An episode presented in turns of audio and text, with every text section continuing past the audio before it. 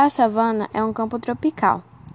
Assim como os outros tipos de campos, as savanas têm o campo tropical, que é o um nome pregado a um tipo de formação vegetal que varia desde um campo herbáceo até uma matriz campestre com árvores esparsas. Esse bioma é típico de regiões de clima tropical, quente e úmido, onde a estação seca é prolongada, durante a estação chuvosa a precipitação pode chegar a mais de mil metros por mês.